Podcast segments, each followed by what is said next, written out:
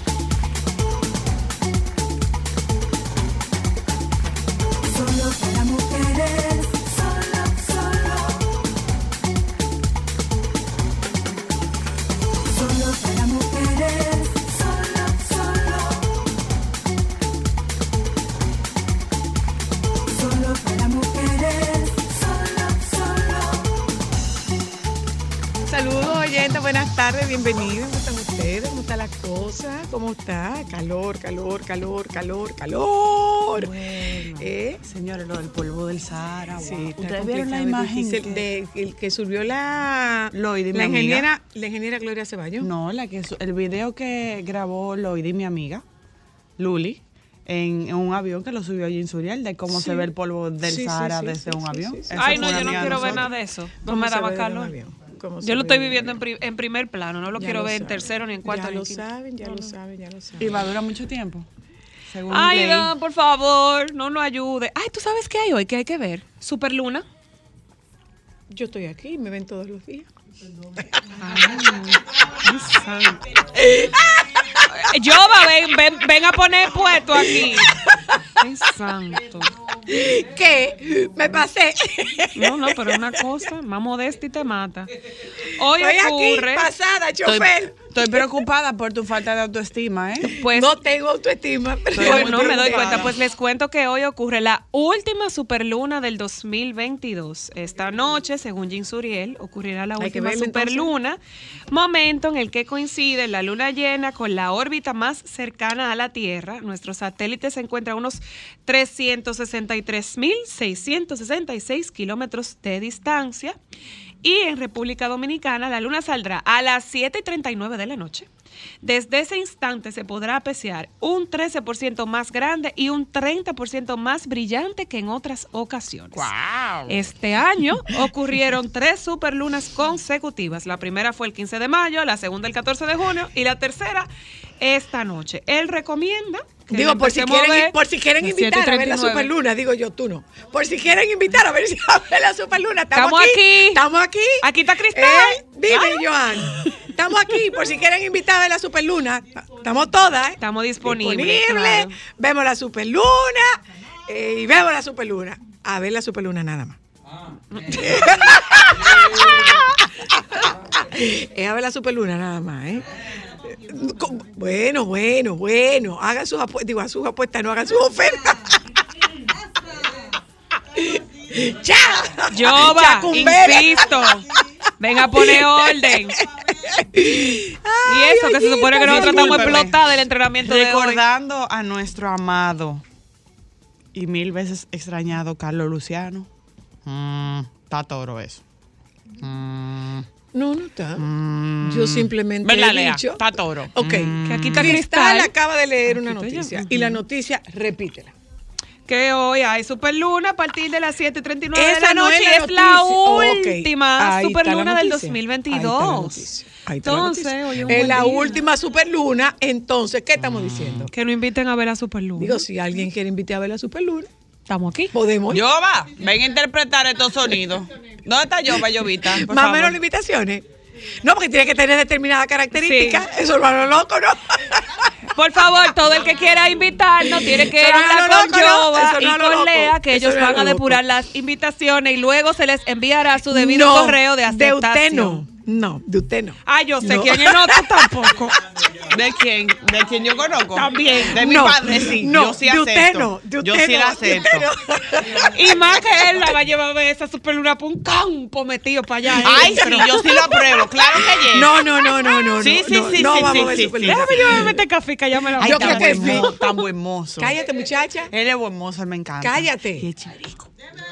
Ese coqueto, ese coqueto y como guau, guau, guau, guau, guau. Tú sabes que yo te voy a explicar ahorita. Guay. Se Ay, descalienta sí, la menorcita.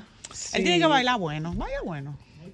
Sí, tiene que bailar bueno. Él tiene Yo me imagino bailar que bueno. sí, que baila bueno. Tiene cara de bailar Ay, mi amor, yo estaba en el domingo. Ningún hombre chivirico baila malo. El domingo yo estaba en el cumpleaños. No, No. imposible. Los No. hombres coquetos no pueden ser baila malo. No. Imposible. no. De que atento a cara, que bonito soy coqueto y bailo malo. No, eso no pega. No, no pega.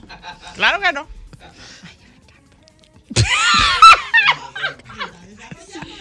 Es que Ya le- volvió Yo me lo encuentro extremadamente bello y extremadamente sexy. Yo lo apoyo eso. Sí, váyase a ver al super. Ah, yo no sé, yo no he bailado contigo. Yo tengo que bailar contigo primero para saber si es de ti que hablamos. ¡Wow! ¿Qué hacemos? ¡Wow! Claro. Ah, pero ¿y todos estos varones qué es lo que está pasando aquí, Lea? No, pero este varón es un amigo. Y tenemos el mismo interés en común. ¿Cuál? ¿Bailar? No, otro.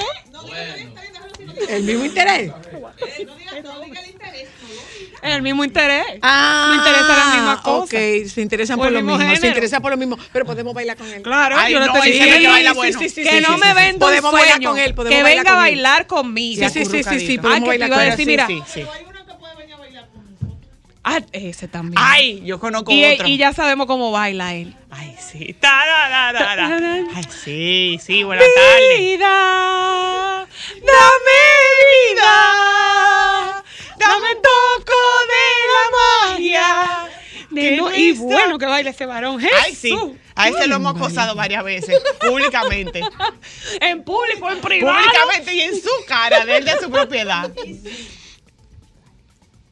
A ese Claro que acusamos sí. en ¡Ah, sí! En su cara, en su cara de él se lo hemos dicho. Usted se ve bien, buenas tardes. Saludos. Hola. Eridaña, estamos pensando en ti. Claro, Eridaña. Hola. Aló. que ya terminaron la construcción Los vadones. de Aló. Aló. Mira, yo resido en Panamá, pero estoy aquí de visita, de paseo. Y oigo el programa, ya tengo la aplicación para escucharlas después por allá, porque eh, no sé quiénes serán los dueños de la emisora, pero ahí hay dos programas particularmente para mí que hay que no se pueden cerrar nunca, que es el de ustedes y el de que vaina en la radio, el de Teo Era. Ay, Ah, un aplauso, amigo panameño. Gracias. Muy bien. Llévanos para más, llévanos para Todos los días. Eh, espérese, espérese, atención, espérese. don Antonio. Espere, allá. señor. Lo que momento. quiero decir es que le bajen algo, bébanse dos botellitas de agua porque usted está como muy encendida temprano. Y hoy es Estamos Goloseando. señor, lo que Estamos estamos lo que Preparando el terreno para la superluna. Ah, en la superluna y en la última. Claro, en la claro, última. claro. Y mire, tenemos cosas frías aquí. Mire, aquí ella bebe un té frío, yo tengo agua. Y ella anda tiene un agua, té vamos a frío. echarle sí. Estamos bebiendo café. Y adivine usted que todo eso dijo. es al natural, sin No, no, aditivos. Imagínate. Soy la dijo, soy la dijo de una vez. Eh, es para ver la superluna, nada más. O sea, para que no se vayan a No, los lo que pasa es que usted sabe No, que el que dominicano tiene esa mente acelerada. Claro. Claro Esa que mente sí. acelerada y bebe superluna, lo único que queremos. Sí, pero Digo, por lo menos hoy. Vela, vela. es bueno saber que tenemos baila bueno cerca, eso es importante. Sí, sí. ¿A dónde está? baila bueno. Estamos Ay, mira, que varios. te iba a decir, Lea. Yo estaba en el cumpleaños de un amigo y todos los varones decían, pero tú, tú bailas bueno. Y yo dije orgullosamente que mi mamá, antes de haberme hecho buena niña, eh, Sí. prepararme para el futuro, de buena profesional y buena esposa, me hizo buena bailarina. Porque ella se negaba a que Ámbar y yo saliéramos a bailar No. bailarina. Les- mis y les reitero que Porque una hija tuya, tú les dices, reitero que ustedes no tienen a quien salir baila No, malo no. y les explico. Su de padre chiquita. es un hombre que cuando yo estaba casada era un hombre que bailaba muy Y bien. además, mi amor, Y esa sangre nagüera luna. Sí. Hasta los anuncios Ese perico ripiao, ese perico ripiao. Y eso que a claro, uno claro, lo traiciona. Y esa bachata. Está como debe ser. Se gobierna. Hola, saludos. Buenas. Sí, buenas. Le escucho. Escúcheme que Es- usted es un excusado, digo, excusado está. No, usted no es un excusado, excusado está, usted fue que se, se, se cortó. ¿Mm? ¿Qué es lo que tenemos? No, no, no. ¿Eh? No, no, no, es mejor que información no. Ay, No. señores. No Miren. vamos a hablar de esas páginas, no, estamos en Super Luna. No. Estamos en Super Luna. Miren, Todo el mundo está hablando de esas páginas, yo. Vámonos a publicidad. Eh, les adelanto, les adelanto que hoy nosotros tendremos un diálogo entre ustedes y yo. Un Yo nuevo segmento, señora Luna, que vamos a es- estrenar. es, eh, soy la psicóloga o psicología con Z, como usted lo prefiera, pero esto lo comenzamos a hacer ahora y es un espacio en el que tocamos un tema que es un tema que yo propongo, pero que bien puede ser un tema propuesto por ustedes. Hoy eh, nosotros comenzamos esto con algo que salió de mi consulta. Eh, ¿Qué surgió de mi consulta? Mi consulta me deja muchas lecciones y yo, lógicamente, pido permiso a mis pacientes preservando su identidad y su confidencialidad. El único dato que doy es que la gran lección de mi consulta, uno de estos días fue que no es que desconfíes del otro, es que confíes en tu instinto. No es que yo estoy desconfiando de ti, es que estoy confiando en mi instinto. Ujú. Eso, eso, lo tocamos, eso lo tocamos al final del programa. Abrimos ese, abrimos ese espacio y a partir de hoy, todos los miércoles, nosotros tendremos un espacio con la psicóloga en Solo para Mujeres. Ya ¿Quién volvemos. fue ese vidente que te dijo esa frase?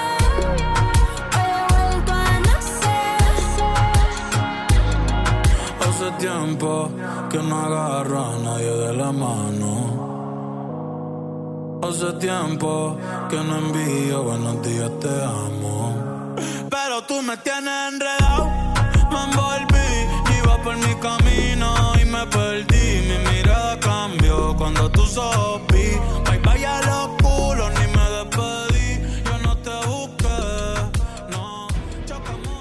Hola, ¿cómo están muchachas? Aquí haciendo planes para ver la superluna. Tú vas a ver la Super Luna hoy también. Para ver a quién. La, La superluna, superluna. que es la última de Ay, la última del año. muy- Mi amor, óyeme, si eso es muy tarde, yo suelto eso en banda. No, según acaba de poner Jean Suriel, es a partir de las 7 y 39 de la noche. Ah, tú ves, perfecto, porque esas son horas normales. Entonces, ¿Tienes Pero con una quién? cosa que sea de que a, las 2 de la mañana, a las No, 3, no, que qué sé yo qué. No. No. porque hay gente que eso pasa cada o, o de, de esos cometas y todas esas cosas que pasan desde cada qué sé yo cuántos años. Digo, ay, cuando yo vuelva otra vez, yo no lo veré, pero ahora no. No, no, Ay, mi déjame amor, que te vea tu Eh, mira, déjeme decirle una cosa. Yo no sé ustedes, no sé tú, Joan, no sé ustedes, chicos, si han tenido la oportunidad de ver eh, la estación espacial. ¡Ay, qué belleza! Ay, no, yo no Sí, vi. sí, sí, sí, Ay, sí. ay, y mira, ay, ay, ay. Jean Suriel Ay, te sí. lo avisa, lo avisa. una fotografía muy no, linda. no, no, no, no, no, tú de- ves, tú ves unas luces, tú ves unas luces en el cielo Y es indica. la estación espacial porque él te indica dónde está, a qué hora y en qué dirección y cuánto tiempo va a durar en su recorrido. Ay, sí. Yo le he visto dos o tres veces. Yo le he visto dos o tres esa, veces. esa fue la misma que tomó una fotografía que hay en redes sociales como de, de que se ven las estrellas. No, no, no, esa No. es otra cosa. Eso es, eso no es una nave Eso espacial. fue en es Pedernales, eso fue la Vía Láctea en Pedernales. Es un no, no, no, no, telescopio. no. Esto es, esto es eh, la estación espacial que tú tendrás la oportunidad de verla cuando cruza por aquí y te dicen en qué dirección y por cuánto tiempo. Hay que ver. ¿Y quién me va a decir cuando eso cruza y en qué dirección? Él te lo dice. Suriel te lo dice. Ahora, hay un único problema, Ajá. que tú te orientes. Porque Ah, pues me fuñí. No, no, no, no, no, no, no, no, no. Déjame eso, que la vida está muy complicada, hace demasiado calor. Ay, sí, sí, sí, sí, sí, sí.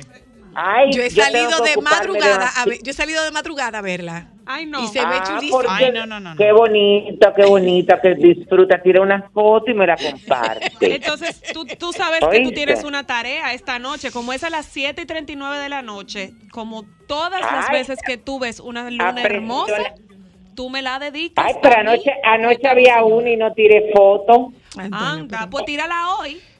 Porque esta- estaba como en un ángulo muy feo. bueno, pues esta noche puede ser. Es la última eh, superluna del año. Ah, qué bien. Bueno, Hola, baby. ¿Cómo estás tú?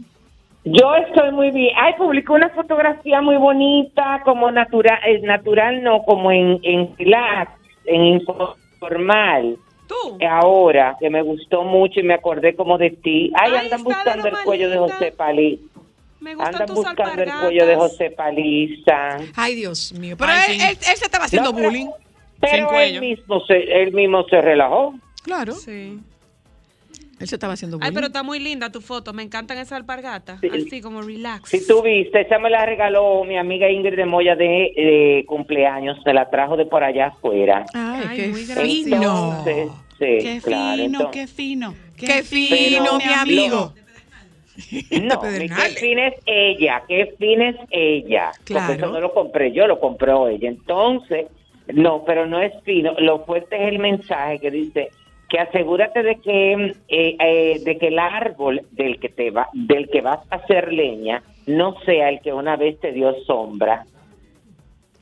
Como Oh, dice. qué profundo como y qué decía, hermoso. Como decía, como repetía eh, eh, el doctor José Francisco Peña Gómez, que, que él era como el sándalo que perfumaba el hacha que lo hería.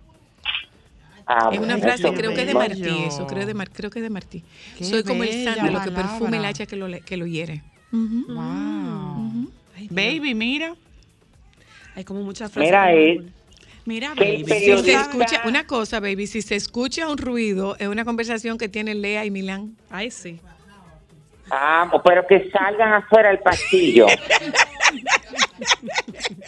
Porque tú sabes que en el fondo Lea quiere venir a tullirnos, ¿verdad? Pero no, él tiene, él tiene, un, él tiene un diálogo. Él tiene un diálogo montado Ah, con Lea allá afuera, pero un diálogo.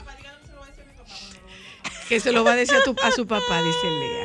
Cuéntanos, baby, ¿qué hay de Mira, new? dice, oye, me dice un periodista que se llama Fernán Vélez, de un programa en Puerto Rico, Lo sé todo. Él dice que Ricky Martin sostuvo una relación. ¿Se acuerdan de la, de la acusación en Puerto Rico? Ajá, sostuvo, El- dice el este pri- el periodista sobrino. que sostuvo una, relaci- sostuvo una relación amorosa durante siete meses con su sobrino Denis Yadiel Sánchez Martí, el cual habría terminado en abril, la cual habría terminado en abril y por lo que se produjo el acoso por parte del cantante. Eh, continúan surgiendo nuevos detalles en contra de este. Ante esto, el Tribunal de Puerto Rico se hizo una orden de protección bajo la ley 54 de violencia doméstica de esa isla. El próximo 21 de julio es el día en que Ricky Martin tiene pautado asistir por primera vez a la audiencia por la denuncia que interpusiera este joven y por lo que en caso de que sea declarado culpable de acuerdo con la ley de incesto del Código Penal de Puerto Rico, sería sentenciado a una pena de reclusión por un término fijo de 50 años, Ay. reseña el diario El Universo. A estos señalamientos, el artista respondió a través de un breve comunicado colgado en su cuenta de Twitter, donde se limitó a catalogar de falsas dichas alegaciones. Wow, Wow. wow. Eso está peligroso. Se está poniendo peor, ¿eh? Porque, Se está poniendo muy eh, feo. claro, cada día se pone peor porque tú sabes que el problema, bueno, a- a- hay una... El problema fue cuando salió la información, que yo sabía que los medios se iban a poner a investigar. Yo escuché a una persona a través de un programa de televisión que decía, cuando todavía no se había revelado quién era el- la persona que había puesto la, la denuncia, de que era un, un familiar muy cercano del, Ujú. del artista. Y eso me preocupó. Todo esto es alegadamente porque ahora viene, esto hay que comprobarlo, el 21 cuando él tiene que tiene que a- acudir tiene a esta audiencia. cita. Ujú. Ajá. Entonces, yo no sé si ustedes comentaron lo de Carla Fatule, que ya habló No, no, Ay, no, hemos hablado de eso. proceso, bueno, pues varias semanas de preocupación por su estado de salud, entonces ya, ya hablo del diagnóstico que le sucede a su cuerpo, que llegó a aumentar de manera desproporcionada hasta pesar unas 218 libras. Ay. Ella sí. en, a través de un video que colgó en sus redes so- sociales, bueno, este lunes apareció, bueno, más animada y narrando los detalles de esta situación, dice que la enfermedad que pase- padece lleva por nombre, conocida por sus siglas en inglés, ECM, y se trata de un trastorno que daña los glo- glomérulos, unos Glomérulos, vasitos sanguíneos diminutivos que hay en los riñones que depuran la sangre. La enfermedad es más frecuente en los niños que en los adultos. Se habla de enfermedad de cambios mínimos porque los daños que sufren esos vasos sanguíneos son demasiado pequeños, mínimos, como para que los médicos la puedan ver en un micro, microscopio normal. En ese sentido, dijo que eh, esta difícil situación que ha vivido en las últimas semana- eh, semanas, hay una buena noticia y es que la enfermedad se puede tratar y ella, bueno, ahí habla de cómo empezó todo el proceso de este viaje donde está hinchada porque realmente ella dice que eh, todo mi cuerpo está, bueno, estaba hinchado porque ya poco a poco ya está bajando, ¿eh? Eh, y con mucho malestar, no podía pararme sola, caminar, la piel se me cortaba, muy difícil todo, duré muchos días en la clínica porque cuando ella la hospitalizaron en ese viaje que estaba con su familia, le encontraron que estaba deshidratada porque uno de los em, síntomas de esta enfermedad que, que ella tiene es, óyeme las cosas de la vida, retienen líquido, pero se ven deshidratadas, están deshidratadas. Sí, es una cosa muy extraña, ¿verdad? Bueno, Sí, sí, sí. Claro, porque Por tú eso- pensarías por jamás no, no. que una persona que tenga esa retención de líquido esté deshidratada. por eso está hablando de enfermedad rara. Sí, sí. Es una Sí, enfermedad. es una enfermedad muy sí. complicada. Y por eso fue que, que investigaron tanto, tuve, porque hasta en el mismo Estados Unidos, como que no sabían mucho, ¿De no quisieron, eh, no, y que no quisieron como eh, eh, profundizar más de la cuenta, porque me imagino que ellos habrán pensado, bueno, esta joven, esta señora se va por su país, allá que continuó su eso, vamos nosotros a tratarla aquí ligeramente, y como allá todo es tan complicado, porque allá tú mira mal y ya por eso van y te, Te denuncian y te ponen una demanda. Ay, sí. Ya lo Entonces, sabe. tú sabes que hablando de demanda, uno de los presentadores del programa de Univisión Despierta América, Carlos Calderón, que tú sabes que a mí me pasa con Carlos Calderón, no estoy meno- menospreciando su eh, talento, pero es una gente para mí de las que más engolan la voz y fingen tener ese tono de voz. Bueno, la cuestión es que ha salido al frente de los rumores que han circulado en diferentes medios de comunicación de que una supuesta acusación de violencia doméstica en su contra por parte de la madre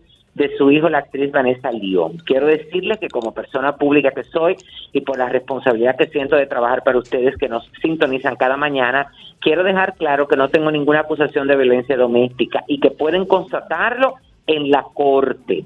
Aunque en su contra no pesa una denuncia de violencia doméstica, la realidad es que él y, y la y su pareja se han separado y están acudiendo a los tribunales por la tutela del hijo peque- del hijo de ellos que se llama León.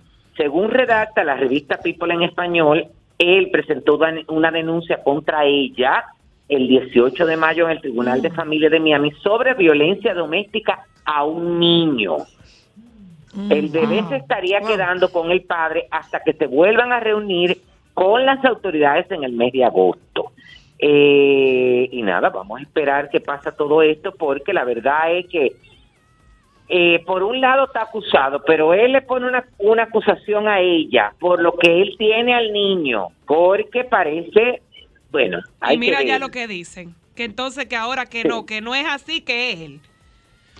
ya lo sabe. De verdad, de verdad. Es tan, es tan penoso cuando los hijos se quedan en- atrapados en esas discusiones Ay, de sí. los padres. Sí, qué pena, pero qué también los medios, por Dios, porque una situación tan delicada como esa. No para publicar cosas sin manejen la información. información. Ay, porque hay un niño de por medio. Bueno, pero es que tú sabes que ahora mismo se ha perdido esa parte sensible. La gente Ay, lo que le Dios interesa mío, es cuánto tener pan y circo.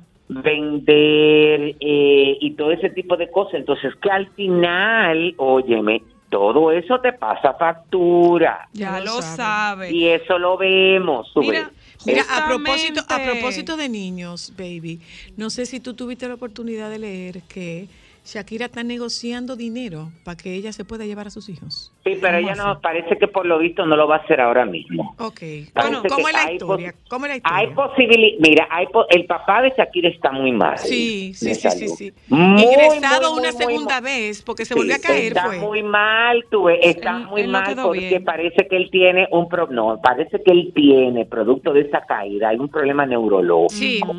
Sí. Y parece que los médicos en España le han sugerido a ella que no lo mueva de España. Ok. Sí. Tú ves. Que puede ese cambio no le va a con- ese cambio no le va a convenir. Entonces, ella, bueno, parece que va a retrasar o se va a quedar un tiempo ahí, pero como se dice una cosa, se dice otra. Yo no sé si ustedes han escuchado la información de que por lo visto Piqué está buscando la forma de acercarse de nuevo a Shakira Ah, sí. Porque parece que él le comentó a alguien y a sus mismos abogados y a los que están intercediendo que él no sabe por qué él entró esa locura. Y Ah, que él no está sabe. Se desenfocó. No, Ay, Aquí que le tienen una forma de arrepentido, decir a eso. Claro. Desinquieto. Eso. Ajá, porque ahora está, bueno, pues señores, es que todo es muy bonito en el momento mientras tú estás brincando, pero después que tú estás acostumbrado a llegar a tu casa, a que te atiendan, a que tus hijos estén ahí, a que tú recibas, óyeme, ese calor, esa atención, oye, eso te hace falta. Esa estabilidad, esa estabilidad que da, Claro. esa estabilidad que da una vida de familia. Y tu rutina. Lógico, No, cuando se trata de a una familia estable. Claro, a los deportistas. Óyeme, que es tan importante Eso. para su rendimiento. lo Ya lo sabe. Francisco. Que sueltan, sueltan la chaveta, claro. sueltan la chaveta. Y él que en el, en el fútbol no le estaba viendo tan bien, No le baby, está tan- yendo No bien. le está yendo tan bien, ¿verdad?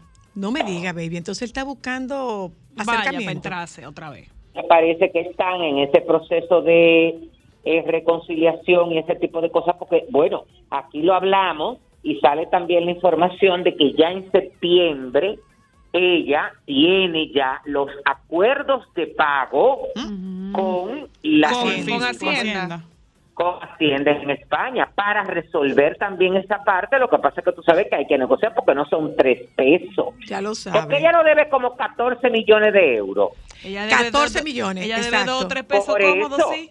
Entonces, eso, óyeme, la ventaja de allá es que, óyeme, te lo ponen a pagar en varios pagos, en varias cuotas. Ella está negociando eso para que sea como más razonable, eh, porque que tú sabes que el rico no invierte su cuarto, lo que anda buscando es por afuera. Claro. Claro. claro. Yo, mira, yo me acuerdo, yo siempre me voy, me voy a reír con eso, porque tú sabes que yo, muy inocentemente, hace unos años escuché de una gente que yo aprecio mucho, una familia que estaba mal económicamente, producto de una crisis que había en el país en el momento y todo eso, y yo, de osado, me topo con eh, la cabeza de esa familia en un sitio. Y le digo, ay Dios mío, después de trabajar tanto, eh, porque ya tú sabes, yo de una vez me puse a profundizar, porque yo tengo una relación muy cercana con esa familia. Entonces, esta casa, que si yo qué, que patatín, que patatán. Y yo veía que me miraba como con, con, con- como con ojos de, eh, déjame dejarte que tú hables, y después yo te ajá. digo. Entonces, al final me agarró por un hombro y me dijo, mira, acuérdate que mi patrimonio personal no está en juego es el patrimonio de mis empresas. Y el patrimonio de mis empresas tiene que ver con préstamos, con pagos. Una cosa es una cosa y otra es otra. Y yo quedé putrefacto, mi amor. Oh, Porque Dios. ahí mismo me dijo... Pues sí, continuamos, ¿por perdón.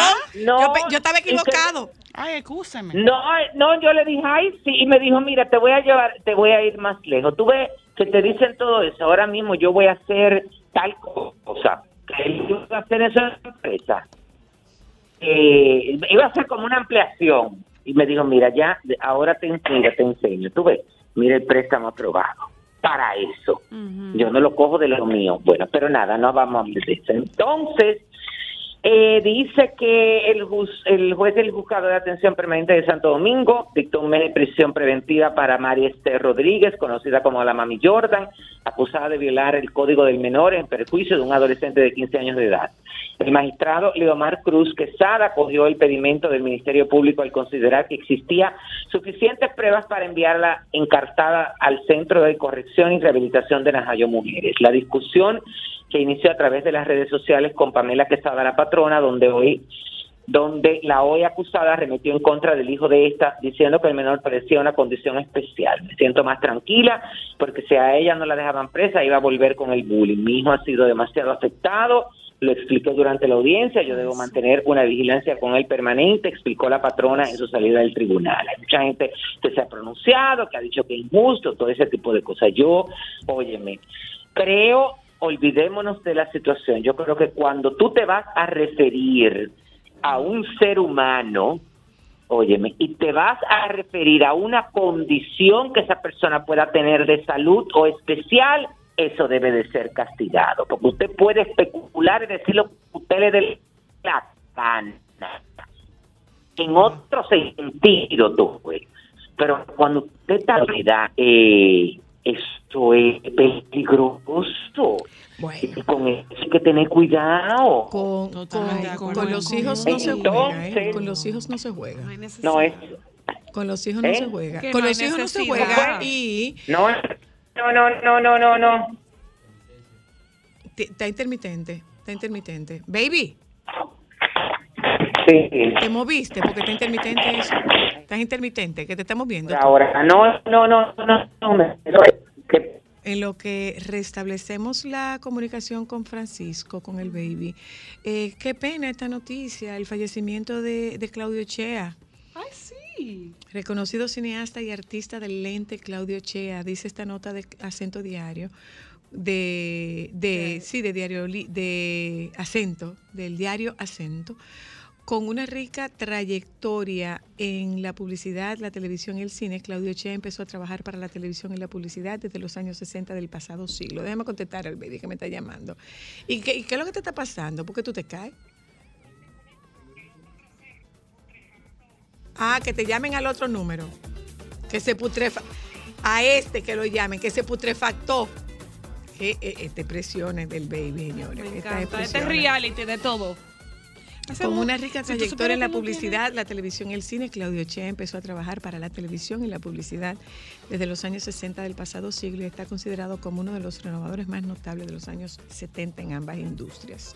Nació en Santo Domingo y desde principios de los 60 fue camarógrafo de noticiarios para la televisión y luego asistente de cámara en numerosos comerciales eh, es un gran referente del mundo de, del cine y de la publicidad, Claudio Chea. Lo que no veo es de qué falleció Claudio Chea.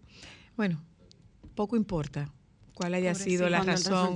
Poco importa que- cuál haya sido la razón de su muerte. Lo, lo Que que, Dios lo tenga en es, su gloria. Ustedes saben que es el, es el, el, el esposo, él es el abuelastro de, de Gabriela Tron Cruz. Sí.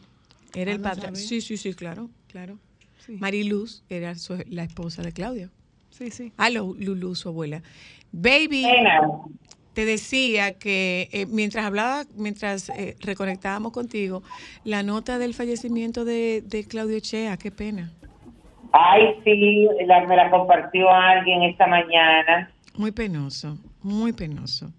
Mira, con- eh, continuamos. Dime. no, tengo varias cosas que comentar. Bueno, dos que tienen que ver con eh, figuras que se involucran de, de, de, de lleno en la política y que lo, lo anuncian oficialmente. Es el caso de Roberto Ángel Salcedo, que anuncia su entrada formal como miembro del Partido Revolucionario Moderno, PRM, y, y lo hizo a través de una un video a través de sus plataformas digitales donde él, bueno, habló de, del por qué él eh, entraba a- al PRM y también donde eh, vemos a eh, que en el video le dan la bienvenida a Roberto, José Ignacio Paliza y Carolina Mejía como presidente y secretaria general del partido respectivamente. Y por otro, bueno, ya hace unos días el empresario influencer Santiago Matías anunció sus aspiraciones a la senaduría por la provincia de Santo Domingo. Eh, y dice que es un que este paso viene a, a bueno viene con su compromiso viene como a coronar el compromiso dentro de su carrera política que él inició en el año 2019 cuando aspiró a una diputación. Y entonces ahí está eh, otros ay miren aquí se van a hacer las eh, fiestas patronales 2022 Santiago Apóstol el Mayor. Y en la Catedral Metropolitana Santiago Apóstol el Mayor se hizo un encuentro de prensa eh, y un encuentro para eh, encabezado por Monseñor Tomás Morel Diplán, obispo auxiliar y presidente del Comité Permanente de las Fiestas Patronales, eh, donde, bueno, hablaron sobre las eh, estas fiestas que serán del 16 al 25 de, de julio, con distintas actividades, que, eh, nada, tendrán bazar de emprendedores, venta de alimentos a bajos costos a través de Inespre, se realizarán, por supuesto, todos los días misas en la Catedral Santiago Apóstol a las seis y media de la tarde, eh, del 18, eh, bueno, y todo, y, y así hay una serie de itinerarios a través de, de, de actividades, a través de las redes sociales de eh, la Catedral Metropolitana Santiago Apóstol el Mayor y de las fiestas patronales. Ahí ellos van a ir anunciando, porque la verdad es que son muchísimas actividades Qué que bueno. tienen todos los días. tú. Qué bueno. Qué bien, baby. Qué bien. Entonces, ah, ya se anunció oficial, bueno, ya sabíamos de este musical eh, espectacular Ay, sí. de Mariposas de Acero, eh, este musical escrito por Wadi Jaques y que cuenta con un impresionante elenco, que se estrenará, tendrá su estreno mundial el 12 de agosto en el Palacio de Bellas Artes, con la presencia de los miembros de la familia de las tres heroínas dominicanas, Patria, Minerva y María Teresa Mirabal. Eh, eh, bueno, Waris, eh, dentro de la rueda de prensa, eh, habló, bueno, sobre cómo se ideó esta, este musical junto al productor musical Pablo García, eh, y que, bueno, está pautado eh, para Bellas Artes el 12 de agosto, pero les tengo una noticia que se va a presentar el 2 y el 3 de septiembre en el Gran Teatro del Cine. Eso muy bien. qué bueno, Muy qué bueno, bueno. qué bueno. Sobre todo La verdad porque, sobre todo porque es más accesible a la zona. Claro, totalmente. Sí, sí, sí, sí. Qué La bueno. verdad es que- Felicidades, felicidades a a Wadi. Wadi. Y va a tener mucho, Sí. o sea, va a tener desde ya un Va- éxito asegurado, sí, sí, va porque la te- yo historia creo, de. creo que va a tener que, que- Sí. va a tener que prolongarlo. Primero la historia que está contando, Bellísimo. quién lo está dirigiendo y el elenco ¿Y que está la participando. Muy bien. No, y, y eso que te iba a decir, que el elenco es extraordinario porque está encabezado por Adalgisa Pantaleón como Dede Mirabal, Ujú. Nacha Bogar como Minerva, Oni Estrella como Patria, Coral González como María Teresa, Judith. Diana Ramos como Dede Mirabal joven, Fran Seara como Rafael Leonidas Trujillo y Judith Rodríguez como Tomasina Cabral. O sea, Pero también están Ana Rivas, como Mercedes Reyes Mamachea, Nairobi Duarte, como sonó el cantante nómico, Johnny Aves. Nico Clínico como Manolo Tavares Justo, Ivana Rodríguez como Miriam Morales, Paola Sayas Bazán como Dulce Tejada, Alejandro Moss como Leandro Guzmán y Cruz Monti, que es un cantante de aquí de Santiago, como el senador Buenísimo. Juan Bautista Rojas, Denny Pérez como Enrique Mirabal y el cantante urbano Acento en el rol de Navajita. Qué bien. O sea, Ya Es- las bueno. boletas están a la venta. Va eh, a ser exquisito, la. Hay que ir a verlo. Hay que ir a Hay que ir a verlo. verlo. Hay que ir a verlo. Ahí Baby. viene Marco Antonio Solís. Ahí viene Marco Antonio Ay, Solís, mi amor. Vamos a empezar a Te recoger lágrimas extraño más ahora. que nunca y Ya no sé qué hacer. Eso va a ser fuerte, mi amor. consejos sobre cosas sencillas que puedes hacer para cuidar ¿Cómo fue?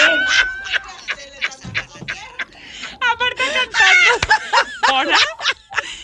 Y Siri le dice, te voy a dar consejos de cosas sencillas si no sabes qué hacer. ¿Cómo fue? que tú están cantando Te extraño más que nunca y no sé qué hacer. Y se disparó Siri diciendo, te voy a decir de cosas sencillas que ¿Qué puedes puedes hacer. Sin yo haberle preguntado nada. Cuántas cosas, ¿eh? Mira, Señores, espérense un momento. No hay nada más Esta difícil. mañana, para concluir, baby, esta mañana cuando veníamos saliendo de, del botánico, de nuestro entrenamiento de KTT, escuchamos que estaba en el sol de la mañana Ivonne Peralta del Mañanero. Y ahí se dijo que eh, los premios no iban este año. Ah, pero salió Eury Cabral, que yo entiendo que tiene toda, Sí. toda, de- que tiene toda la autoridad para decir lo que dijo. Claro, además, Eury es un miembro activo de Acroarte. eh, pasado presidente, y dijo Claro. que Premio Soberano es un premio de la Asociación de Cronistas de Arte para premiar a los artistas dominicanos y que iba este año. Sí, sí, sí. sea, sí, eso fue, sea como Eso sea, fue- los premios van. Una Sí. cosa, Eury, una cosa, Eury, los premios son de Acroarte, pero lo patrocina cervecería. En su momento lo patrocinaba Barceló y cuando se salió Barceló los comenzó a patrocinar cervecería. ¿Quién quiere Claro. meterle el diente a eso ahora? Pero Bueno, él dijo no que él dijo que iban como sea. Y No sé. ojo, óyeme. Y no sé, y para, no sé para cuándo, pero bueno, irán. Sí, pero óyeme, lo déjame decirte que no sé si En septiembre, donde sea y como sea, dijo. Eury Cabral, y hay que creerle. Ajá.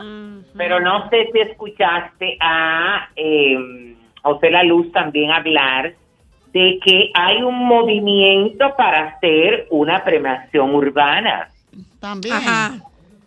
A lo grande, mi amor, pero como, como se hace, por ejemplo, yo no sé si ustedes Como premio nuestro de- o algo así. Ah, no, no, no, no, no. Hace un par de a- a- hace un par de semanas se hizo en Estados Unidos eh, un- una premiación que tiene que ver con los artistas afroamericanos, Ujú. que fue un éxito total y rotundo.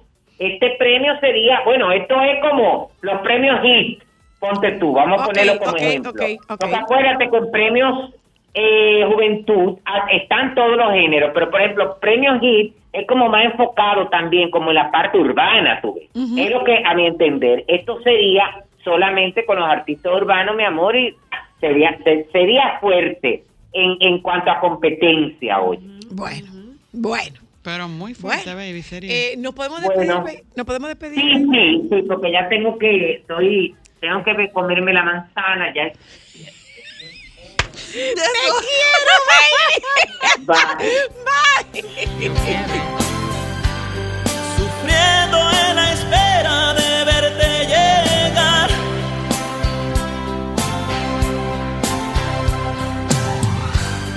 El frío de mi cuerpo pregunta por ti y no sé dónde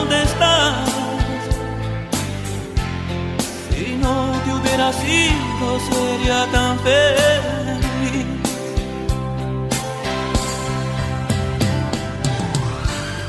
No hay nada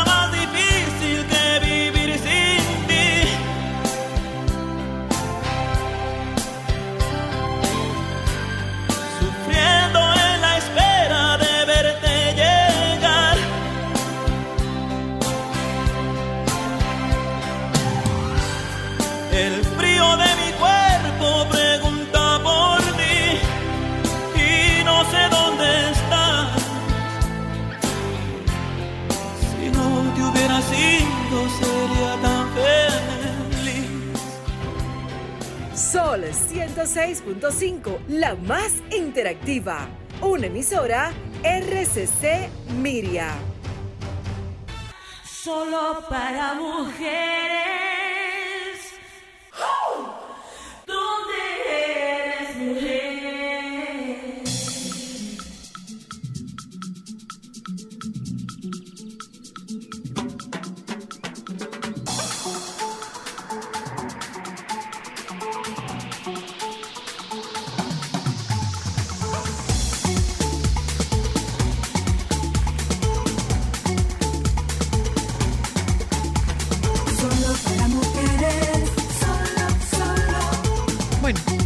Comenzamos al, al- ¿Usted, señora Luna? al inicio del programa. Decíamos que cada miércoles nosotras, yo traería una propuesta de un tema, pero eh, igual podemos acoger temas que quieran tratar ustedes siempre había un programa en España que se llamaba Primera Respuesta, siempre como una primera respuesta, porque situaciones personales eh, no, no deben ser ni resueltas ni expuestas en su absoluta dimensión, ni mucho menos respondidas a través de un programa de radio. Eh, porque muchas veces faltan muchas cosas. Pero sí, esto puede ser pero- quizás pero te la puede dar- te puede dar una oportunidad. luz, sí te puede Yo dar pienso una que luz. quizás esta es la oportunidad eh, de tú replantear, evaluar y decidir buscar ayuda, porque quizás con este panel que vamos a empezar en el día de hoy a traer a solo para mujeres, tú puedes tener una orientación de esa respuesta que tú estás buscando internamente. Mm. Pero hay que tener en cuenta también una cosa, ahí me dirá la señora Luna como terapeuta, uno debe tener mucho cuidado como uno se expone, porque cuando hablamos de temas personales, tú sabes, algo íntimo, y hay veces que uno se expone ante personas que pueden utilizar esa vulnerabilidad en tu contra. Es así. Eh, hay que, eh, yo soy de opinión que hay que tener mucho cuidado con qué terapeuta tú estés, porque hay buenos y hay otros que no son tan buenos. O sea, ahí hay que buscar ayuda y hay que ser minucioso. Mira, Y justamente, justamente, señora Lula, con este tema, cuando yo vi que lo plantearon en la mesa de producción, recuerdo y me trajo los recuerdos de un reclamo que yo te hice una vez, yo no sé si tú te acuerdas, A ver. que yo te decía, ¿por qué nos hiciste tan nobles? ¿Por qué nos hiciste sin malicia? ¿Y por qué no nos enseñaste a ver que no todo el mundo tiene buenas intenciones y no en todo el mundo se puede confiar? Porque cuando tú eres así de buena, entiendes que todo lo que te rodea tiene esa bondad en su corazón y tiene solamente cosas buenas que desearte y no le molesta ni tu éxito, ni tu formación, ni tu personalidad, ni tu trayectoria como ser humano, como profesional eh, o como ente social del mundo. Mira qué ocurre. Con relación a ese nivel de exposición, las veces que yo he tenido, yo no, no hago charlas, a mí las charlas no me gustan, explico, un tema personal, porque todo lo que tú quieres saber, tú buscas un tutorial en YouTube, Claro. o tú buscas, o Ya tú buscas respuesta en. Google. Sin embargo, lo único que yo no sé es lo que te, lo que te, lo que te inquieta o te intranquiliza a ti. Entonces, por esa razón, yo prefiero conversar. Yo prefiero escuchar cuál es la inquietud que tú tienes y de alguna manera acompañarte a que tú tengas una visión diferente de esto que en un momento determinado puede estar perturbándote, que puede estar intranquilizándote. Entonces, con relación a esto, tú no puedes ir, desde donde yo lo veo, tú no puedes ir por la vida sospechando de todo el mundo, desconfiando de todo el mundo, porque en un momento determinado tú te vas a perder cosas importantes porque estás demasiado lastimada, porque estás demasiado herida y porque estás confiando poco en tu capacidad. Yo soy de las personas que entiende que no hay forma de tener una relación interpersonal que no entrañe un nivel de riesgo. Todas las relaciones interpersonales entrañan riesgo. Tú tienes una relación comercial y tienes un riesgo. Tú tienes una relación familiar, una relación de amistad, tú tienes una relación de pareja y todas ellas entrañan un nivel de riesgo. Entonces, yo voy a dejar de perderme cosas porque yo vivo desconfiando del otro. ¿Qué tal si tú cambias la visión y comienzas a confiar más en tu instinto? Hay situaciones en las cuales tú estás relacionándote con alguien y tú dices, hay algo aquí que no me deja, No me cuadra. que No no, me me cuadra. cuadra. Hay Déjame algo ver. que no me da tranquilidad, pero ¿qué pasa? Que muchas veces tú por multiplicidad de razones, entre esas razones puede estar el que tú necesitas una compañía, el que tú quieres tener una compañía, entonces tú obvias ese, esa, esa banderita esa banderita que te está que te está poniendo una relación una relación comercial una relación personal una relación de amistad una relación laboral y tú no le haces caso a la banderita. Entonces qué tú estás haciendo tú estás desconfiando del otro o desconfiando de tu instinto Una pregunta sobre eso. Eh, Porque bien es cierto que uno oye recurrentemente, no le cuentes tus cosas a nadie, no confíes en nadie. Eh, la gente es muy envidiosa y te quiere hacer daño. Entonces, ¿qué pasa? Porque hay dos extremos. Está el extremo de las personas que confían en la bondad y en las buenas intenciones de todo el mundo. Y está el extremo de las personas que entienden que si se abren, los van a lastimar. ¿Qué pasa con ese grupo de personas que nunca se abre, que siempre tiene una barrera? Es gente que está metida dentro de su propia concha y está perdiendo muchísimas oportunidades. Oportunidades de conocer gente y oportunidades inclusive de poner a prueba habilidades suyas. Porque, por ejemplo, tú vas haciendo procesos, procesos, procesos y procesos y tú vas enriqueciéndote y tú vas creciendo emocionalmente, pero por ese temor tú te encierras y tú estás perdiendo oportunidad de vivir cosas. Y Entonces, estás desconfiando de las habilidades que tú tienes. Cuando yo tengo mis pacientes, lo que les digo a mis pacientes es que eh, yo tengo en mi consultorio un baúl donde yo digo que están todas las habilidades de mis pacientes. Yo puedo caminar contigo hasta el borde del baúl, pero yo no me introduzco en tu baúl. ¿Qué ocurre? En este baúl tú vas a encontrar habilidades que tenías olvidadas, recursos que no sabías que tenías, recursos que ya no te sirven para nada y recursos que tú necesitas fortalecer. Wow. Pero si tú no haces un proceso de búsqueda interna, tú no vas a llegar hasta el fondo del baúl y no vas a poder descartar aquello que ya no te sirve, despedirte de aquello que ya cumplió su rol en tu vida y fortalecer habilidades que tú tienes ahí. Todas estas habilidades van a la búsqueda de que tú recuperes la confianza en ti. ¿Qué es lo que te pasa? ¿Tú desconfías del otro o desconfías de tus propias capacidades? Una pregunta. Y si tú te abres y tú buscas, pero sin darte cuenta te buscas el mismo tipo de persona que te lastima y que te hace seguir dudando. ¿Cómo tú te haces? ¿O El cómo tú descubres ese patrón? Es que no es que tú buscas el mismo tipo de persona que te lastima, es que lo que tenemos que averiguar es por qué permites que eso te lastime. ¿Cómo uno sabe que es un patrón? Bueno, cuando tú lo vas repitiendo y tú, vas, te, tú te vas dando cuenta de que tú tienes una relación con una persona, eh, o sea, cuando tú traes un patrón disfuncional en una relación, ese patrón no es disfuncional solamente a nivel de pareja. Es un, fa- es un patrón disfuncional a, mi- nivel a de nivel de, familia y es un patrón disfuncional a nivel de amistad. Por ejemplo, eh, yo doy, doy, doy, doy, doy, pero yo no sé recibir.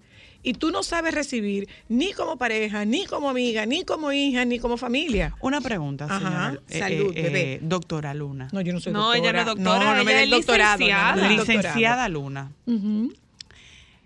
El tú no necesariamente ca- eh, hacerle caso a tus instintos, eso tiene que ver con las personas que son complacientes, con el que no sabe poner límites. O sea, ¿qué tipo de personalidad es más propenso a no escuchar su voz interior? ¿O eso se aplica a cualquier persona en el mundo? La gente que no pone límite no, no, no escucha sus instintos. ¿Por qué? Bueno, porque el instinto es un límite. El instinto es un límite, el, insti- el instinto es una marca. El instinto te dice por ahí no. Entonces, ¿qué te está haciendo el instinto? Limitándote.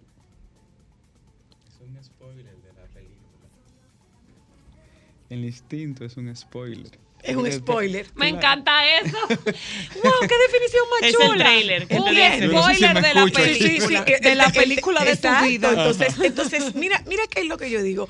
¿Por qué es la necesidad de tú poner un límite? ¿Mm? Porque este, este, este vaso, esa agua que está ahí, tiene un recipiente que le contiene, que lo limita, que le da forma. Si tú no tuvieses esa agua dentro de esa copa, ¿dónde estuviera el agua? Regada. por Desparramada. Lo mismo pasa con tu vida. Si tú no pones límite, tu vida se desparrama. ¿A quién le conviene ¿El qué? la falta de límites? Al otro. Al otro. Que no se te olvide que cuando tú pones límite, el otro reacciona indignado y tú te sientes culpable. Pero pregunto, ¿eso le conviene a quien no te enseñó a poner límites? O sea, el no enseñarle a alguien a poner límites, ¿eso se hace consciente o inconsciente? Inconsciente. Ah, ok. Inconsciente. Para por eso, por eso esquema. cuando el límite se hace consciente, genera la reacción de rechazo. Pero cuando el límite se hace consciente, yo te digo, no, no, no, o sea, mira, yo recuerdo haciendo un ejercicio, hola Miguel, haciendo un ejercicio cuando yo, cuando yo era pasante en, en PACAM, haciendo un ejercicio con Evelyn, con Evelyn González, yo como, como terapeuta, como coterapeuta pasiva. Uno de los ejercicios más poderosos que yo he visto era un ejercicio de límite. Y era una mujer víctima de una violencia extrema. ¿Mm? Y esta paciente, lo, lo que estaba haciendo la terapeuta, el ejercicio era una frente a la otra y la terapeuta le decía, yo voy a entrar hasta donde tú me dejes. Yo voy a entrar hasta donde tú me dejes. Y eh, ella seguía entrando, ella seguía entrando, ella seguía entrando. Y en una le decía, no, no, ya, ya. Y le decía, si tú no me paras, yo sigo. Si tú no me paras, yo sigo.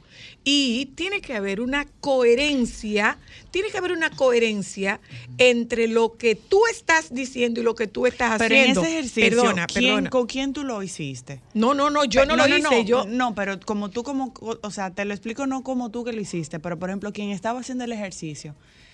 ¿Ese ejercicio se hace con el consciente o es No, para entender no. un No, poco no, no, para el espera, subconsciente? Espera, espera, espera. Yo me voy, me voy Pa' a parar. Joa, me voy a parar, Pa' Joa. Me voy a parar para enseñarte el ejercicio. Párate. Párate. Me voy a parar. Ok. Yo voy a avanzar hasta tu espacio personal, hasta donde tú me lo permitas. ¿eh? Yo voy a avanzar hasta tu espacio personal. Yo estoy aquí y yo me voy a seguir acercando a tu espacio personal. Yo voy a seguir acercándome a tu espacio personal. Mira donde tú me dejas invadirte. Yo voy a seguir hasta que tú me pares. Ve, pero mira hasta donde tú me dejaste llegar. Y como yo soy. Pero por eso te perdona, pregunto. perdona. Como yo soy una persona que representa seguridad para ti, tú permites que yo siga accediendo a tu espacio personal. Pero por eso es que te lo ¿Qué pregunto. pasaba? En ese Este- ejercicio, este ¿quién se le va a no, quién no, tú no, no. ves? Este ejercicio era el esposo agresor contra la esposa víctima. Entonces ella no ponía límite. Ella no ponía límite. Eso es como la fábula del sapo y el agua caliente. ¿Cuál es la sábana? Tú sabes que hay una fábula o un cuento o una teoría que habla de que mucho, de que los sapos, por ejemplo, cuando los van a consumir, los meten en agua caliente. Y no es que ellos mueren porque el agua los quemó, Sino porque ellos se van acostumbrando A la temperatura agua. temperatura hasta que la temperatura los mata. Entonces, ¿qué Más ocurría? Más o menos. ¿Qué ocurría? Oye, allí, la opinión de allí abajo. Su humilde ¿Qué opinión, ocurría, claro, muy bien. ¿Qué ocurría con ella? Eh, estábamos, eh, bueno, la terapeuta estaba enseñando a esa paciente a poner límite, a la consistencia y a la persistencia del ejercicio. Llega un momento en que ella dijo, no, párate, ya. Pero por eso es Cuando que ella se sintió invadida, ella pudo, pero de nuevo, los límites, digo yo, que eso es mío como terapeuta. Yo tengo cinco características que te ayudan a poner el límite. La coherencia, la persistencia, la consistencia, la firmeza y el amor. Yo con amor te voy a poner límite, porque yo soy firme en el límite que te estoy poniendo. Pero por eso te preguntaba en ese ejercicio, esa respuesta eh, es instintiva, es racional, porque tú dices, mira cómo llega un punto en el que ya ella se resistió, porque me Si imagino tú- que ella si hizo tú- consciente el si ejercicio. tú sabes poner límite Tú lo y tú no te sientes segura, tu respuesta es instintiva. No, espérate, ya. Es que también hay una parte como de contacto.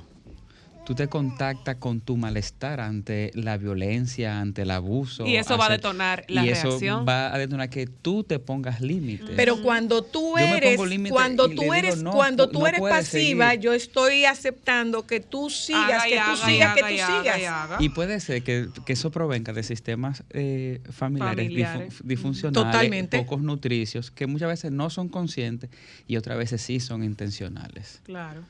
Qué interesante. Pero, pero, pero definitivamente tú aprendes, tú aprendes a poner límite y a darte cuenta de que no hay posibilidad de una relación sana si no existe el Hay una y- forma- Y, cualquier tipo de relación. Porque Es lo que estoy diciendo, cuando- o sea, no es solamente la relación familiar, no es la Es relación de pareja, es la relación la- laboral, es la relación de pareja, de es toda la la- relación. de que sea constante. El límite tiene que ser para todos. Para todos.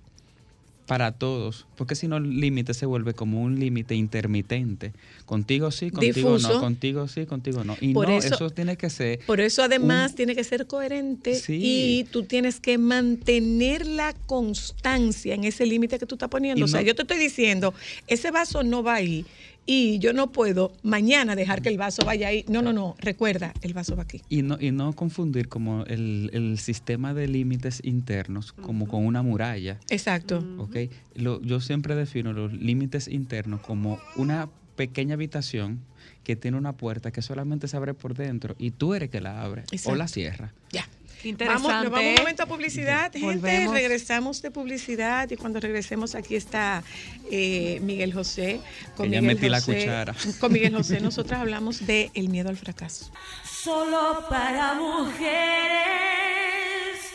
¿Dónde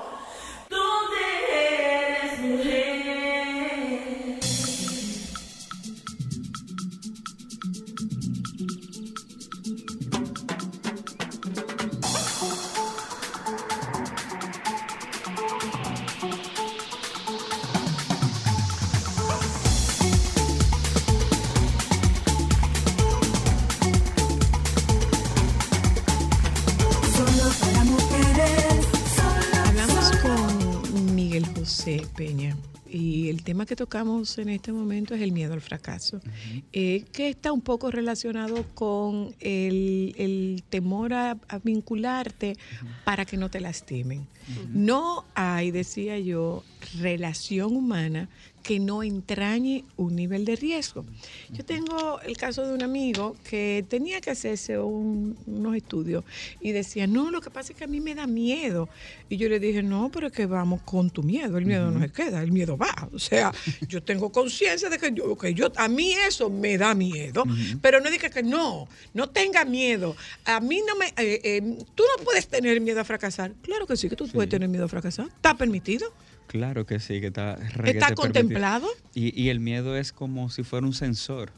El problema es que cuando el miedo no te hace eh, como avanzar, sino que te detiene. Que te- cuando te paraliza. Que se convierte en un obstáculo. Ahí sí vendría siendo un problema ya que hay que trabajar con el miedo y con el sistema de creencia que tú puedes tener debajo de ese miedo a fracasar, cómo me van a ver, eh, cómo me voy a sentir.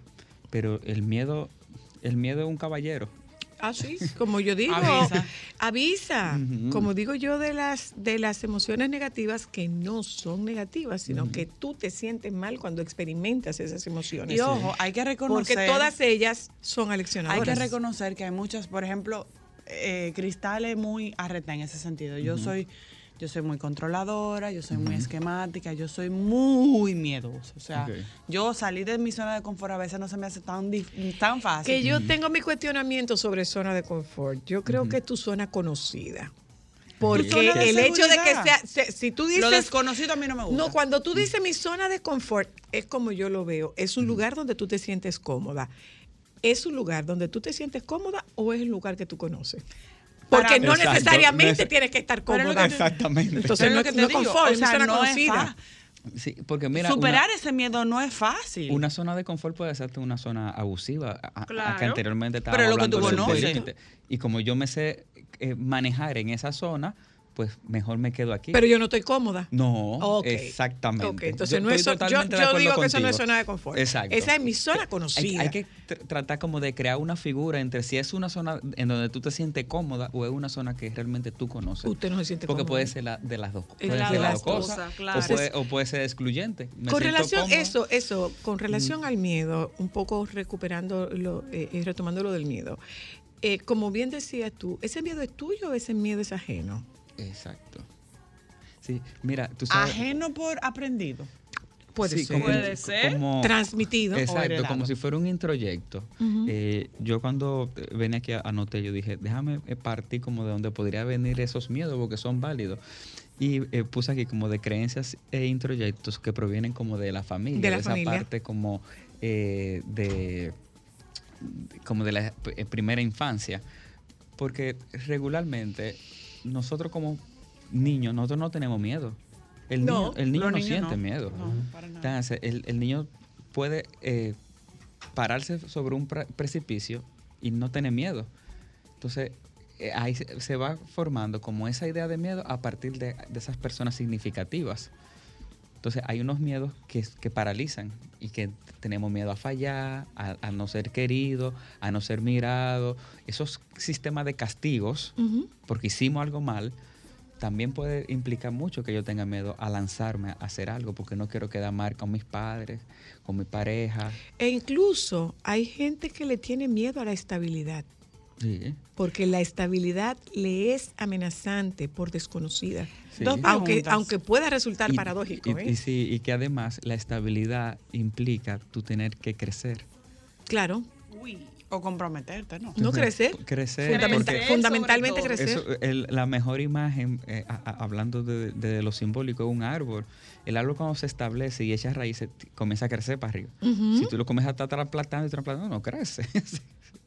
se queda ahí como si fuera un bonsai. Exacto. ¿Entiendes? Una pregunta, Miguel José. ¿Los miedos son racionales, irracionales, conscientes, subconscientes, instintivos? Sí, todo eso.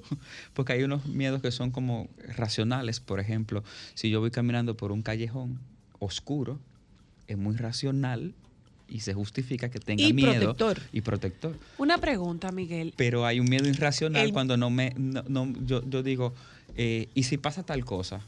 Pero tú no lo estás viendo, tú solamente estás como suponiendo cosas. Entonces, sí, también puede ser irracional o irracional. Es ese, nosotros hablamos de, de- de ese miedo al fracaso. Y cuando hablamos de miedo al fracaso, eh, tenemos que buscar la raíz de ese fracaso. es un, es- yo estoy fracasando frente a una expectativa mía o, del frente a una expectativa ajena. Pero ¿La sería- expectativa es mía o es de otro? Exactamente. Justamente ahí va mi pregunta. Ujú. Eh, porque obviamente hay dos tipos de gente. Hay los que son imprudentes, lanzados, eh, que no miden. Ujú. Y están los que nunca hacen por miedo a todo lo que pueda pasar. Pero es sano dentro de, lo, dentro de lo concebido que una persona tenga miedo. Sí, claro. Porque esa es otra cosa. Hay gente que dice, no, usted no puede tener miedo porque los hombres no tienen miedo en el caso de... es un sistema de creencia, pero entonces Exactamente. es como estaba diciendo eh, Zoila, porque el, el miedo me está diciendo ten precaución. Entonces también, así como eh, un miedo que, que obstaculiza. Hay un miedo que me un- previe- hay un miedo que me cuida. Sí, y hay un miedo, exacto, y hay gente que anda sin miedo en la calle. Literal. ¿Tú entiendes? Bueno, y eso también nada es más hay que ver todo lo delivery de las aplicaciones. Eso no tienen temor de ningún tipo. eso, también, eso también implica algo. ¿Tú entiendes? Eh, eh, Hacer tan lanzado, tú tienes que eh, minimizar los riesgos. O sea, lo interesante del miedo es que tanto te cuida como que te prohíbe hacer cosas. Es bueno, que mira, no prohibir mira, no, hay, sino hay- que te hay situaciones, hay situaciones con el miedo. Frente a una amenaza, tú corres, atacas o te frisas. Entonces, hay un miedo que sirve para que yo me proteja. ¿Y cómo yo me protejo? Corriendo. Yéndome.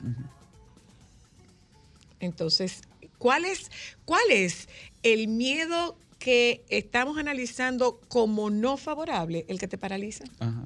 El que tú tienes Porque miedo con como esa a- a- a paralización, con esa paralización, tú no creces. Sí, y, y también yo hablaba de- del, desde el sistema familiar, pero también hay, hay una parte que es del sistema cultural social. y social. Ahí iba, porque a mí me da mucha risa cómo A nivel de los sistemas educativos también. Aquí sobre se premia todo- solamente el que pasa. el no y el de los barrios, por ejemplo, me da mucha risa porque el dominicano le tiene miedo al agua, pero no le tiene miedo a los tiros. Hay un tiroteo, hay un accidente y pasa algo y el dominicano está averiguando. Ahí Ajá. estamos hablando de factores culturales y sociales. Exacto, Sí. por eso mi comentario en base a lo que tú decías, Yo Miguel, porque. Perdón, perdón. yo quiero, yo quiero que retomemos el tema de, vin- de vinculación de miedo con fracaso. Yo ahí quisiera, por ahí va mi pregunta. ¿El miedo al fracaso está estrictamente relacionado con lo profesional?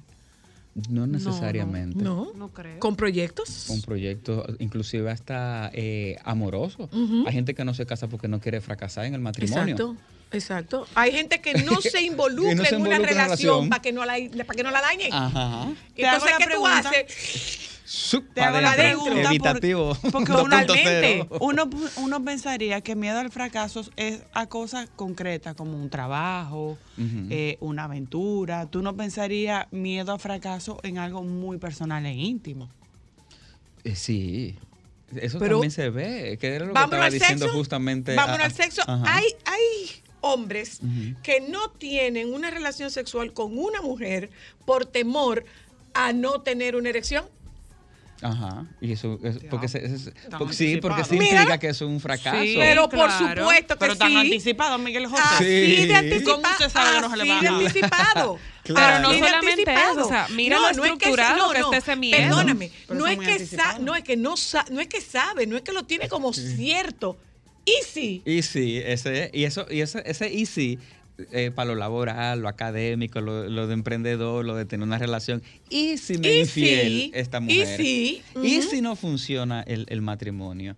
Y si eh, después no podemos tener hijos.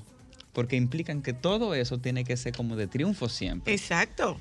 Eso es un sistema como muy perfeccionista, que es que, que in- interiormente hay un perfeccionismo que se busca como que, que todo sea insistentemente está de una manera u otra vinculado a las expectativas De que tienen los demás de ti. Sí, porque mira, Porque no necesariamente son expectativas que tienes tú mismo. No, Cuando tú es- tienes indulgencia, tus expectativas bajan y se convierten en expectativas reales. Es- exacto, mira, eso, eso de que tú hablas de, la, de las expectativas de otros, muchas veces lo que tenemos como miedo es a partir de la expectativa de otros. Decía Cristal cuando yo llegué, eh, como cuando las personas como no, no confían en nadie porque te va a... Muchas veces eso sucede y la gente te dice, pero tú te vas a meter en ese negocio y tú vas a hacer eso de verdad y tú te vas a comprar un apartamento en medio de como está este sistema ec- de- económico. Y te Pero empiezan esa a llenar esa cabeza Sí, de... Pero esa persona te está dando a ti esa respuesta desde su sistema de creencias. y desde todas sus propias dudas y miedo. Exacto. Pero si tú no eh, tienes tu límite bien puesto, tú sabes qué es lo que es tuyo y qué es lo que es del otro, tú te puedes confundir. Desde ese punto de vista, Miguel, como papás. ¿cómo un papá puede identificar que esa es eh, su propio discurso y no transmitirlo a sus hijos en el tema de crianza? Bueno, mira. Te la puse buena, ¿verdad? Sí, porque Ah. lo que pasa es que muchas veces los papás no entienden que hay una parte de ellos en eso. Por- vamos a poner con el asunto de, de los, del colegio. Los papás entienden que los muchachos Tiene que ser bueno tienen que ser buen estudiante. Y pero- disciplinado. Y, y no solamente buen estudiante, porque el muchachito puede estar pasando con 85 y hay padres inconformes que esa no es la nota. Es de 95 para Tiene allá. que ser buen Pero estudiante y portarte de un, bien. de un sistema de creencia y de perfeccionismo que tenía que ser siempre de 95 y no se logran diferenciar. Ahí el, el padre Lo que tiene pasa es que para diferenciarse hay que crecer y crecer no es bueno. No es bueno, no. Crecer no es bueno. crecer no es bueno. Exactamente. Entonces, n- ningún papá, bueno, muchos de los papás no quieren involucrarse en un proceso de diferenciación y de hacerlo diferente, porque se siente que son desleal a- Al a- sistema. al sistema. Ujú. Y ahí viene mi otra y última pregunta. Esta te va a gustar. Ajá. Te están condicionando. No, esta- oye, ¿por qué te va a gustar? Porque bien es cierto, eso era otras generaciones.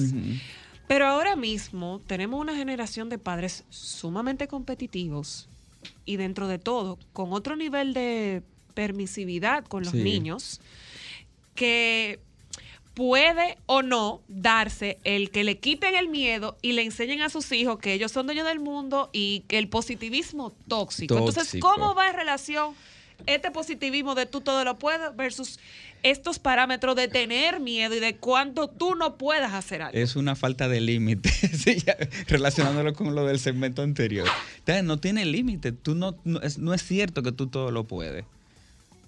Eso no es cierto. Y una vez casi me sacan los ojos porque fui a un colegio y dije eso, no es verdad. Pero claro que es mentira. Yo me imagino que todos los muchachitos respiraron. Pero Dije, claro "Ay, que es No, mentira, sí, claro yo- que es mentira. Es Si yo no sé alemán, el ¿cómo yo cielo es el límite. No, no, es No, verdad no, que el no cielo es es el límite. Usted tiene limitaciones de muchísimos De y Todo el mundo mira- tiene límite con un techo Y arriba. yo me quedé sorprendido y, y comencé, a partir de esa experiencia eh, en, en ese colegio, yo me comencé a cuestionar que los muchachos de ahora, los adolescentes de ahora, ellos no son una generación de cristal. No, para nada. ¿Tú sabes quiénes son la generación de cristal? Los papás. papás. Y yo los digo, papás. es que los papás están creando a unas personas tan sensibles, tan con tan pocos recursos para los cuestionamientos, para la, para la crítica, para y yo digo, es que de verdad yo no, yo no logro como organizar eso en mi cabeza porque le están haciendo un daño con intención de hacerle un bien que, que no lo están notando. Pero acordémonos de una cosa. Que se puede frustrar hasta por un una mala nota de un profesor. Ajá. Muchas veces el tema de ese, ese comportamiento de los padres, muchas veces es una competencia entre los padres y el vehículo es el hijo. Por eso mismo Sí. era mi pregunta, porque obviamente ahora mismo la ventaja competitiva dentro una- de esta generación es mi hijo hace tal que el tuyo Sí. no hace. Bueno, pero hay un sticker de padre orgulloso de un hijo en cuadro de honor. Ajá. Entonces, ¿a quién está reconociendo? Al papá. Mm, ¿Al papá o al hijo? Sí, y tú sabes que también yo pienso que en ese, en ese si- sistema de criar a los hijos ahora como a la inversa, es como una forma de compensar el daño que ellos recibieron de la sobreexigencia. Entonces, aquí lo que se busca es un equilibrio entre la responsabilidad, eh, el, el miedo, eh, todo, es que todo tiene que estar como de una forma integral. Pero es importante que esto ocurra a partir de tus propios miedos. Cuando tú reconoces tus propios miedos, tú tienes mayor flexibilidad y tus expectativas se acercan más a lo real, a lo posible. ¿eh? No es, o sea, hay papás que tienen la ambición de un hijo beisbolista, pero a su hijo lo que le gusta es el fútbol. No, Entonces, las no habilidades no no deja deportes. dinero. esperes, Así no que dicen. esperes que yo responda como tú quieres, porque mis Primero intereses estudie, no después van hace por ahí. fútbol. o un Primero artista. después y hace después hace el fútbol. fútbol, exacto. Y, come- y lo comienzan a mutilar desde muy joven. Claro, porque son mis sueños que no se vieron realizados. Exactamente. Gracias, amigo Miguel. Esto es demasiado bueno. Gracias a ustedes. Eh, nosotros estamos, los dos, estamos en Continuum. Por favor, compartan sus datos. 809-732-6979. Solo que a nosotros no nos gusta mucho el tema de esta exposición mediática eh, para que no se confunda con una mercantilización del servicio terapéutico. Por eso yo vuelvo Pero- aquí. Nosotros estamos en el 809-732-6979 y tenemos un cambio en el número de la flota que eh, yo no lograba aprendérmelo todavía, Miguel. Tú te lo sabes ya, el de la Eh, flota. no, yo lo tengo aquí. 849. Espérate. Pero bueno, usted con el 849-385-3628. 849-385-3628. Ese es el número de la flota donde usted establece un contacto con nosotros porque es el número de WhatsApp. ¿eh? Nos juntamos con ustedes mañana. Los compañeros del Sol de la Tarde están aquí. Quédense con ellos, por favor. Solo para mujeres,